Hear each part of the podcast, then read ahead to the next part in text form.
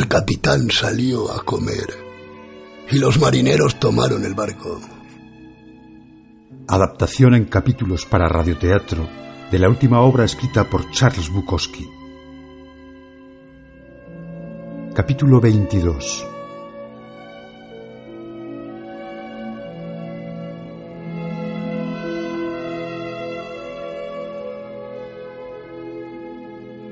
8 de febrero de 1992.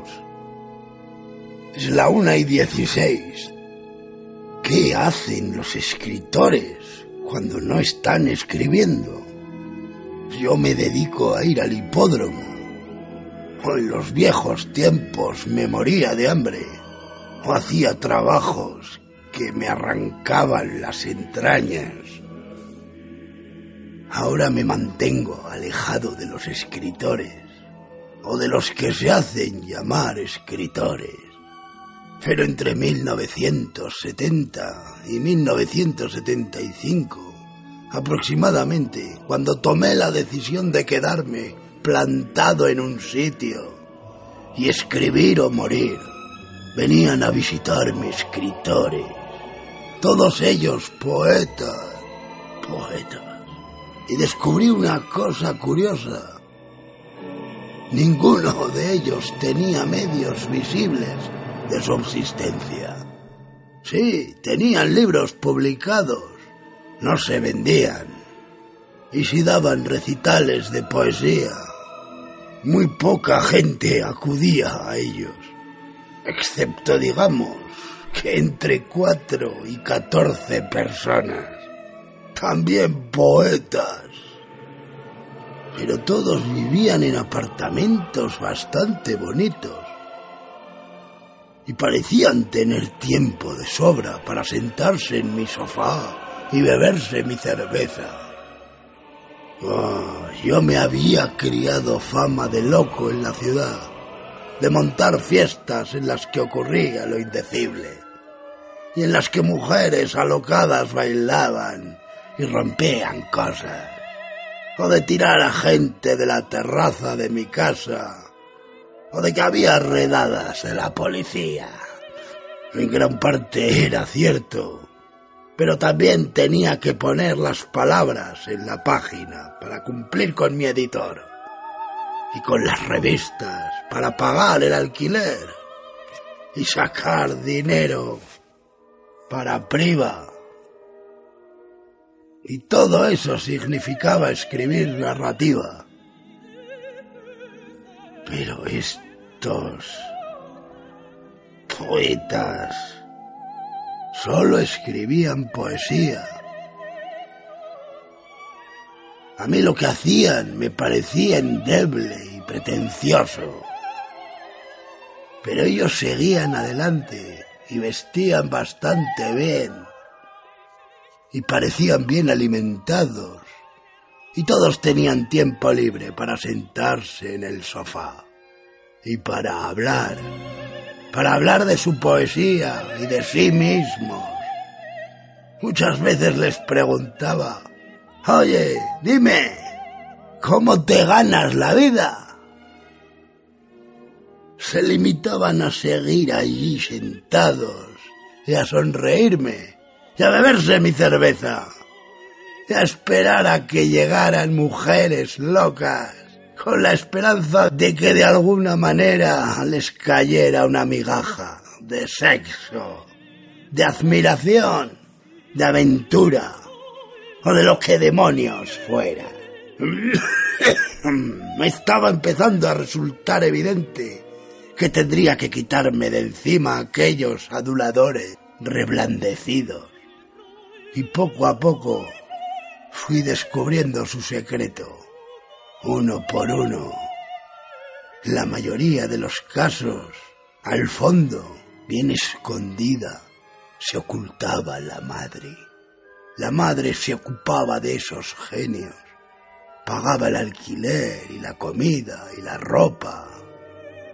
Recuerdo que una vez, durante una rara escapada en la que salí de mi casa, estaba en el apartamento de uno de estos poetas. Aquello era bastante aburrido. Nada que beber. El tipo decía que era injusto que no se le hubiera reconocido más ampliamente. Los editores, todo el mundo, estaban conchavados contra él. De repente me señaló con el dedo. ¡Y tú también! Tú le dijiste a Martin que no me publicara. No era cierto. Luego siguió quejándose y largando sobre otras cosas. En ese momento sonó el teléfono. Lo cogió y empezó a hablar sigilosa y suavemente.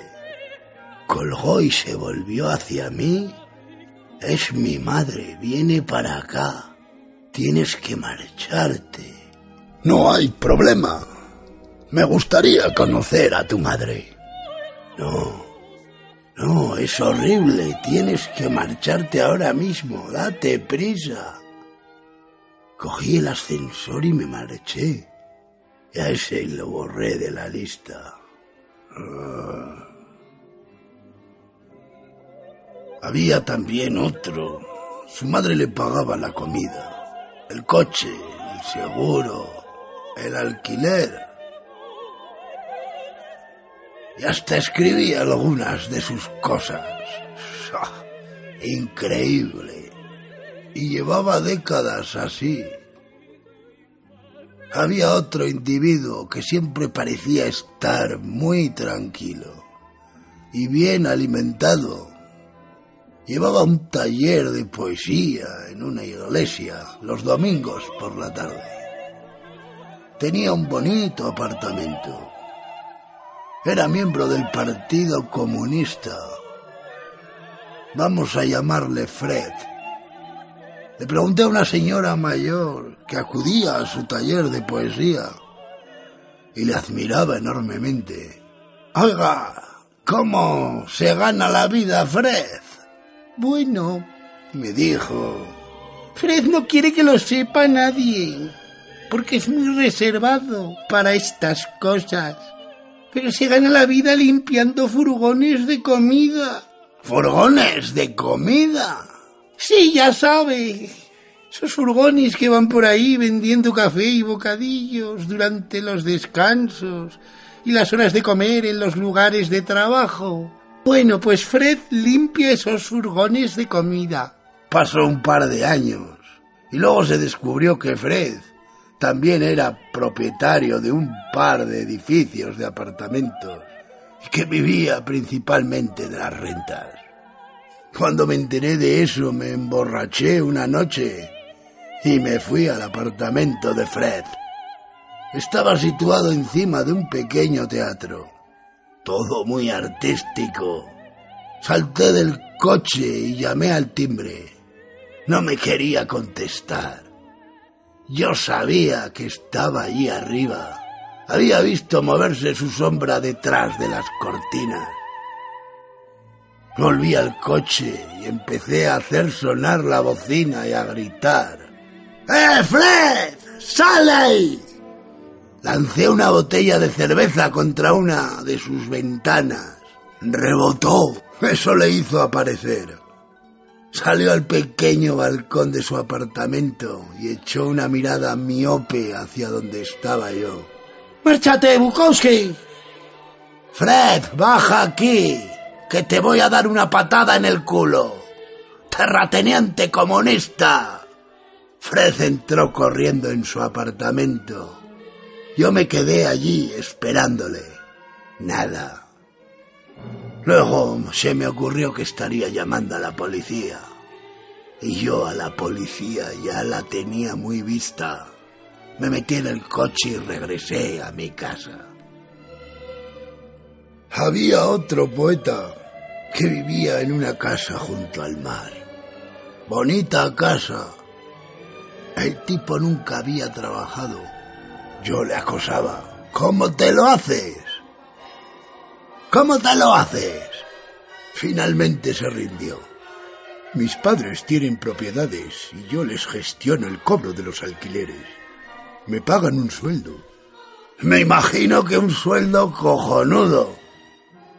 Pero bueno, por lo menos aquel tipo me lo dijo. Algunos nunca te lo dicen. Había otro tipo. Escribía poesía que no estaba mal, pero muy poca. Siempre tenía su bonito apartamento. O estaba a punto de marcharse a Hawái o alguna parte. Era uno de los más relajados, siempre vestido con ropa nueva y recién planchada, zapatos nuevos, nunca iba sin afeitar y sin el pelo cortado. Tenía dientes brillantes y resplandecientes. Venga, ¿cómo te lo haces? Jamás decía nada ni siquiera sonreía. Se quedaba allí de pie, en silencio. Luego hay otro tipo de gente que vive de las subvenciones. Escribí un poema sobre uno de ellos, pero nunca lo envié por ahí, porque finalmente me dio pena de él. Este es un fragmento del poema, todo apretujado. Jack, el del pelo colgante. Jack exigiendo dinero. Jack, el del barrigón. Jack, el de la voz alta, alta. Jack, el del gremio. Jack, el que danza delante de las damas. Jack, el que cree que es un genio. Jack, el que vomita. Jack, el que habla mal de los que tienen suerte. Jack haciéndose cada vez más viejo, Jack exigiendo dinero todavía, Jack bajando por la estaca, Jack el que habla pero no hace nada, Jack el que se sale con la suya, Jack el que se la menea, Jack el que habla de los viejos tiempos, Jack el que habla y habla, Jack con la mano extendida, Jack el que aterroriza a los débiles, Jack el amargado, Jack el de las cafeterías, Jack exigiendo a gritos el reconocimiento, Jack el que nunca tiene trabajo, Jack el que sobrevalora completamente su valía, Jack el que grita que no se le reconoce su talento. Jack, el que le echa las culpas a todos los demás. ¿Sabéis quién es Jack? Lo visteis ayer. Lo veréis mañana.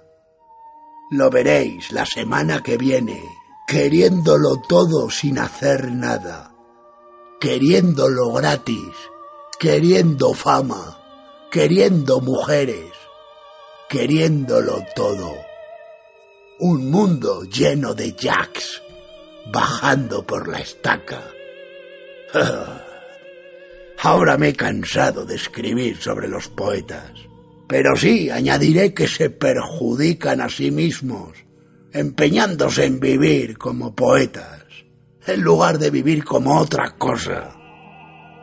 Yo trabajé de obrero hasta los cincuenta metido allí dentro con la gente. Nunca afirmé ser poeta. Y no es que pretenda decir que ganarse la vida trabajando sea una maravilla. En la mayoría de los casos es horrible. Y a menudo tienes que luchar para conservar un empleo horrible. Porque hay 25 tíos detrás de ti dispuestos a aceptar ese mismo empleo. Ah, por supuesto que no tiene sentido. Por supuesto que te machaca. Pero creo que el estar metido en esa porquería me enseñó a dejarme de chorradas a la hora de ponerme a escribir. Creo que tienes que meter la cara en el barro de vez en cuando. Creo que tienes que saber lo que es una cárcel, lo que es un hospital, Creo que tienes que saber lo que se siente cuando no has comido desde hace cuatro o cinco días. Creo que vivir con mujeres desquiciadas es bueno para el espinazo. Creo que puedes escribir con alegría y liberación después de haber estado atrapado en la mordaza. Y todo esto lo digo porque los poetas que he conocido han sido siempre unas medusas reblandecidas y unos arribistas. De lo único que pueden escribir es de su ausencia egoísta de aguante. Sí, me mantengo alejado de los poetas. ¿Se me puede reprochar?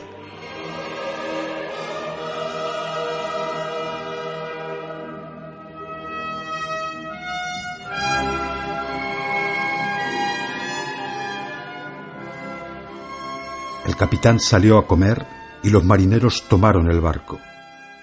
Una adaptación en capítulos de la obra de Bukowski para radioteatro, realizada por José María Burillo. Montaje y ambientación de Manuel Alcaine.